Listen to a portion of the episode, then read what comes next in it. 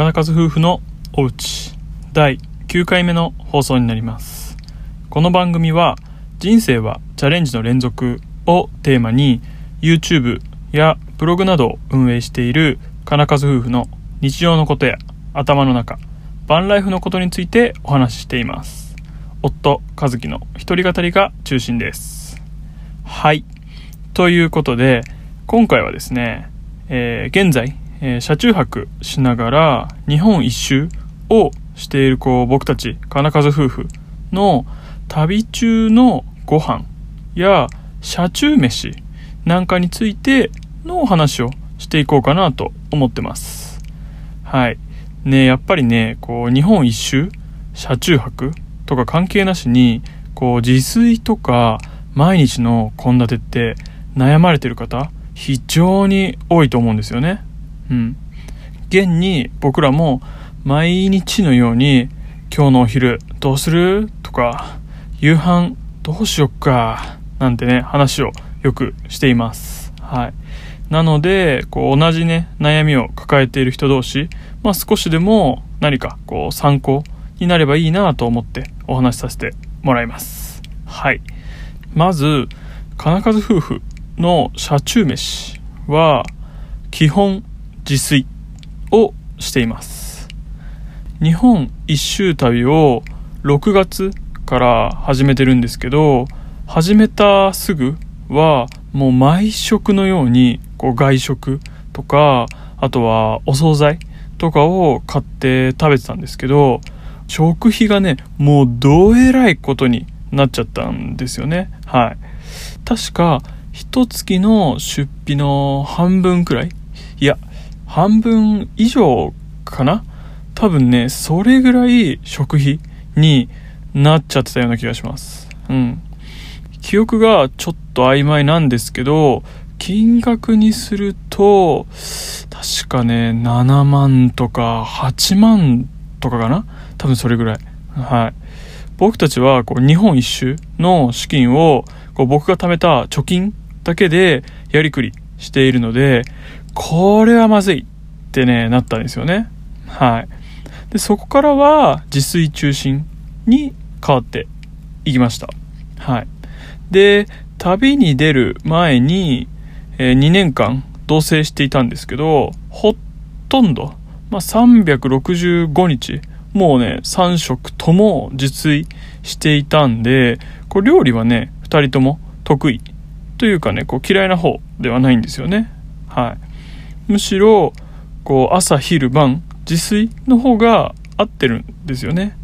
外食はねどうしてもこうちょっと味が濃かったりとかするんであんまり好んでは食べない感じですね。はい。で、えー日本一周中の朝ごはんなんですけどこれはね割とルーティン化されていて起きたらまずコップ一杯のお水あ常温の水ですね。はい。それを飲んでます。で寝てる間ってねやっぱ結構水分がね失われてるんではい。お水をしっかり飲むようにしてるのとあとはねいきなりこうご飯を食べちゃうと胃がねびっくりしちゃうんでまずはお水を飲むようにしています。であとは基本トーストというか食パンですね。をこう4枚切りか。とかあと6枚切りの安い食パンを食べてます。はい。で車なんでこうトースターがないんですよ。なのでまあ焼かずにそのまま食べることが多いですね。はい。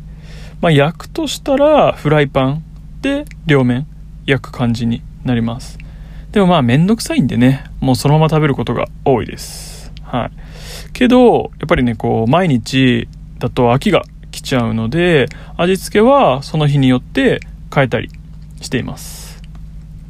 例えばえー、かなきがよくやってるのはマヨネーズとソースをかけてこうお好み焼き風みたいにしたりであとはねこうご飯用のふりかけなんかをこうパパッとかけたりあとね最近買ったのはこうシナモンシュガー。こうなんか瓶に入ってる砂糖。なんていうんですかね。なんか100円とかで買えるようなやつをかけたりしてます。はい。まあなので日本一周中の朝ごはんっていうのは水と食パンが基本になってて、まあ、プラスしてこうフルーツとかあとは乳製品を食べるようにしてます、まあ、フルーツって言っても、まあ、本当ね手軽に買えるバナナとかみかんなんですけどはいで乳製品だと、ま、小分けにされたチーズとかあとはまあ、あの、パン焼く場合だったら、スライスチーズとかを買ったりして食べてます。はい。まあやっぱりね、こう、僕ら二人とも、もともと病院で働いてたっていうこともあって、やっぱね、栄養面とかにはね、ちょっとうるさいんですよね。はい。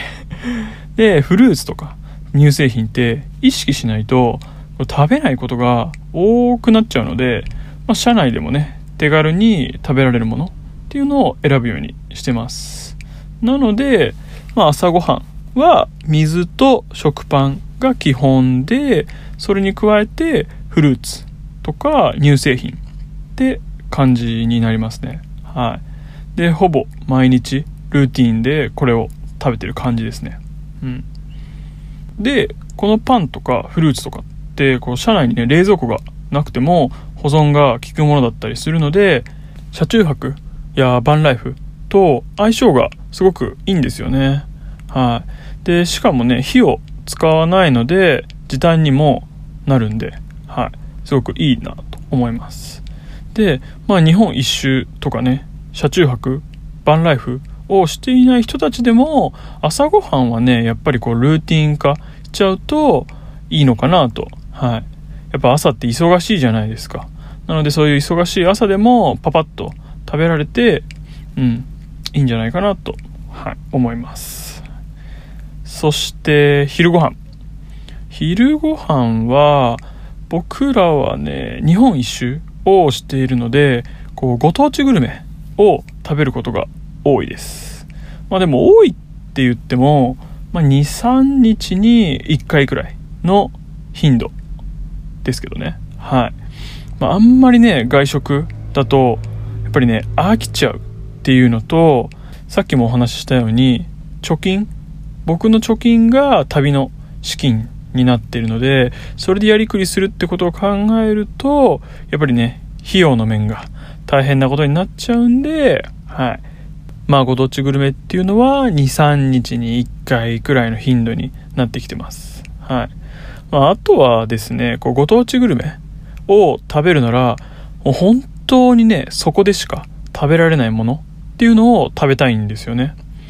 例えばですけど、昨日、おとといと、キャンピングカーファンフェスっていうオフ会のために、静岡県の浜松市に来てたんですけど、静岡県だったら、爽やかなハンバーグとか、あとは僕らが大好きになった北海道だったら、ラッキーピエロのハンバーガーとかですね。はい。もう本当にね、こう、ローカルチェーンというか、もうほんとそこにしかないグルメみたいなのは、積極的に食べるようにはしてます。はい。で、こういうのって美味しいのになかなかね、他県の人たちから知られてなかったりするんで、そういうのをね、YouTube でこうアップして、まあ皆さんにもね、知ってもらおうっていう風な感じにしてます。はい。まあなのでね、ぜひこう皆さんがお住まいのこうローカルチェーンとかご当地グルメっていうの情報を教えていただければ助かります。はい。で、やっぱりね、こう自分らで探すのって結構有名どころしか出てこなかったりするんで、やっぱりね、こう生のね、その現地の情報っていうのが知りたいので、はい。よろしくお願いします。で、えー、そして、そして次は晩ご飯。はい。晩ご飯なんですけど、その話をね、する前に、まず買い物をちょっと説明しておこうかなと。うん。お買い物。えー、スーパーや道の駅で買い物をしています。で、日本一周をしてるんですけど、最近はね、こういう事情なんで、なるべく買い物の頻度は減らしたいって思ってるので、まとめ買いをするようにしてます。まあ、大体2日分か3日分本当にね、行かなくてもいい時は、4日ぶりにスーパーとかっていう時もあります。はい。僕らの車には冷蔵庫がないんで、結構ね、工夫しないと食材が腐ったりとか、あとは傷んでダメになったりってしちゃうんですよ。うん。けどね、まあ、冷蔵庫買えばいいじゃんって思う方もいらっしゃるかもしれないんですけど、まあ、やっぱりね、こう、家じゃないんで、車なんで、こう常にね、電力っていうのがあるわけじゃないですし、やっぱりこう、スペースもね、こう限られてくるんで、とりあえず今なんとかなってるんで、こう買うのはためらってる感じです。はい。まあもう欲しいやつっていうのは目星がついてます。はい。またね、こう暑くなってきたら購入の検討をしようかなってところですかね。はい。で、ちょっと脱線しちゃったんですけど、えー、買い物の話に戻るんですけど、えー、スーパーは圧倒的にというか、イオンでしか買い物はしてないですね。うん。というのも、車中泊、バンライフなんで、こう飲み水も一緒に確保しないといけないんですよ。で、そうなった時に、イオンのカード、あの、ワオンっていうんですかね。あのカード持ってるだけで、無料で、こう、お店に置いてあるウォーターサーバーで水が汲めるんですよ。はい。で、無料で水を汲めるスーパーっていろいろあるんですけど、やっぱりね、全国展開していて、店舗数も多いってなると、イオンが最強なんじゃないかなと。うん。ただ、2020年の10月20日かな？はい、20日からイオンの無料給水サービスが給水してしまったんですよ。ねなのですごい困ってたんですよね。はい。けどね、ちょっと調べてみたら、同じイオン系列のマックスバリューでもお水の給水サービスがやってることが分かったんで、最近はね、マックスバリューで買い物することがほとんどになりました。うん。あとね、買い物するなら、道の駅が多いですね。はい。道の駅をこう車中泊スポットで利用させてもらうことが多いので、そのついでに朝こうお店がね、オープンしたら野菜とかお肉とか、時にはね、こう魚なんかも買ったりしてます。で、その時に、えー、買うものなんですけど、今日はこんなん作るよな明日はあれ作るからってこう、しっかりとね、献立を決めてるわけじゃないんですよ。それよりも、いつもストックしておきたい、こう、パンとか、チーズ、豆腐、納豆、うどん、サラダ、フルーツとかは、まず一通りこう、カゴにとさーっと入れて、そっから今旬なもの、旬なものって結構安いですよね。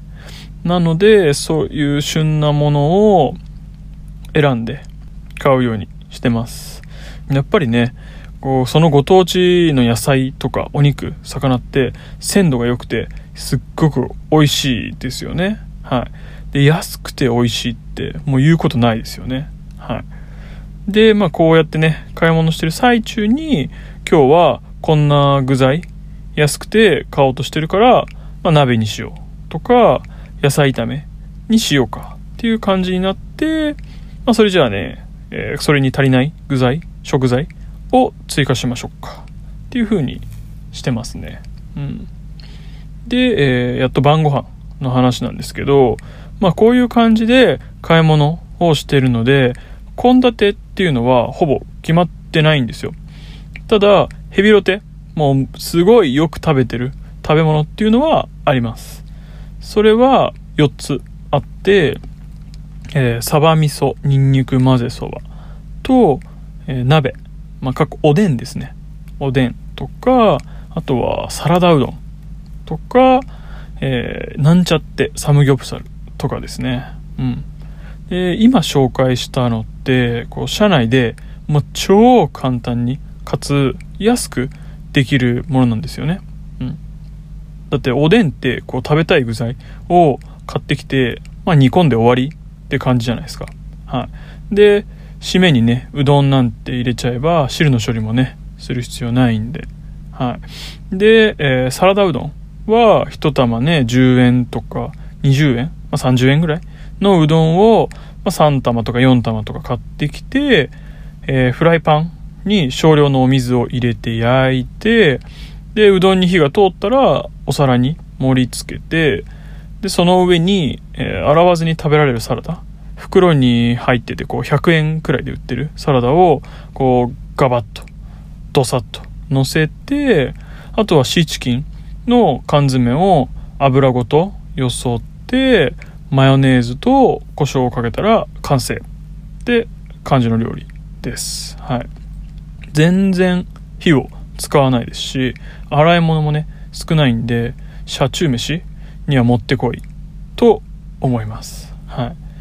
で6月からねずっと車中泊で日本一周してるんでいかに火を使わないかどれだけ早く料理調理ができるかっていうのを考えながら、はい、ご飯を作ってます、はい、まあそれだけだと栄養が偏っちゃうのでさっき言った大豆製品とかあとは乳製品フルーツとかも食べてバランスのいい食事になるように心がけてます。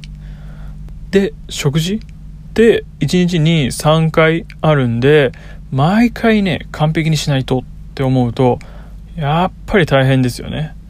ましてや社内で料理っていうと家で料理するよりももっと大変ですよね。うん。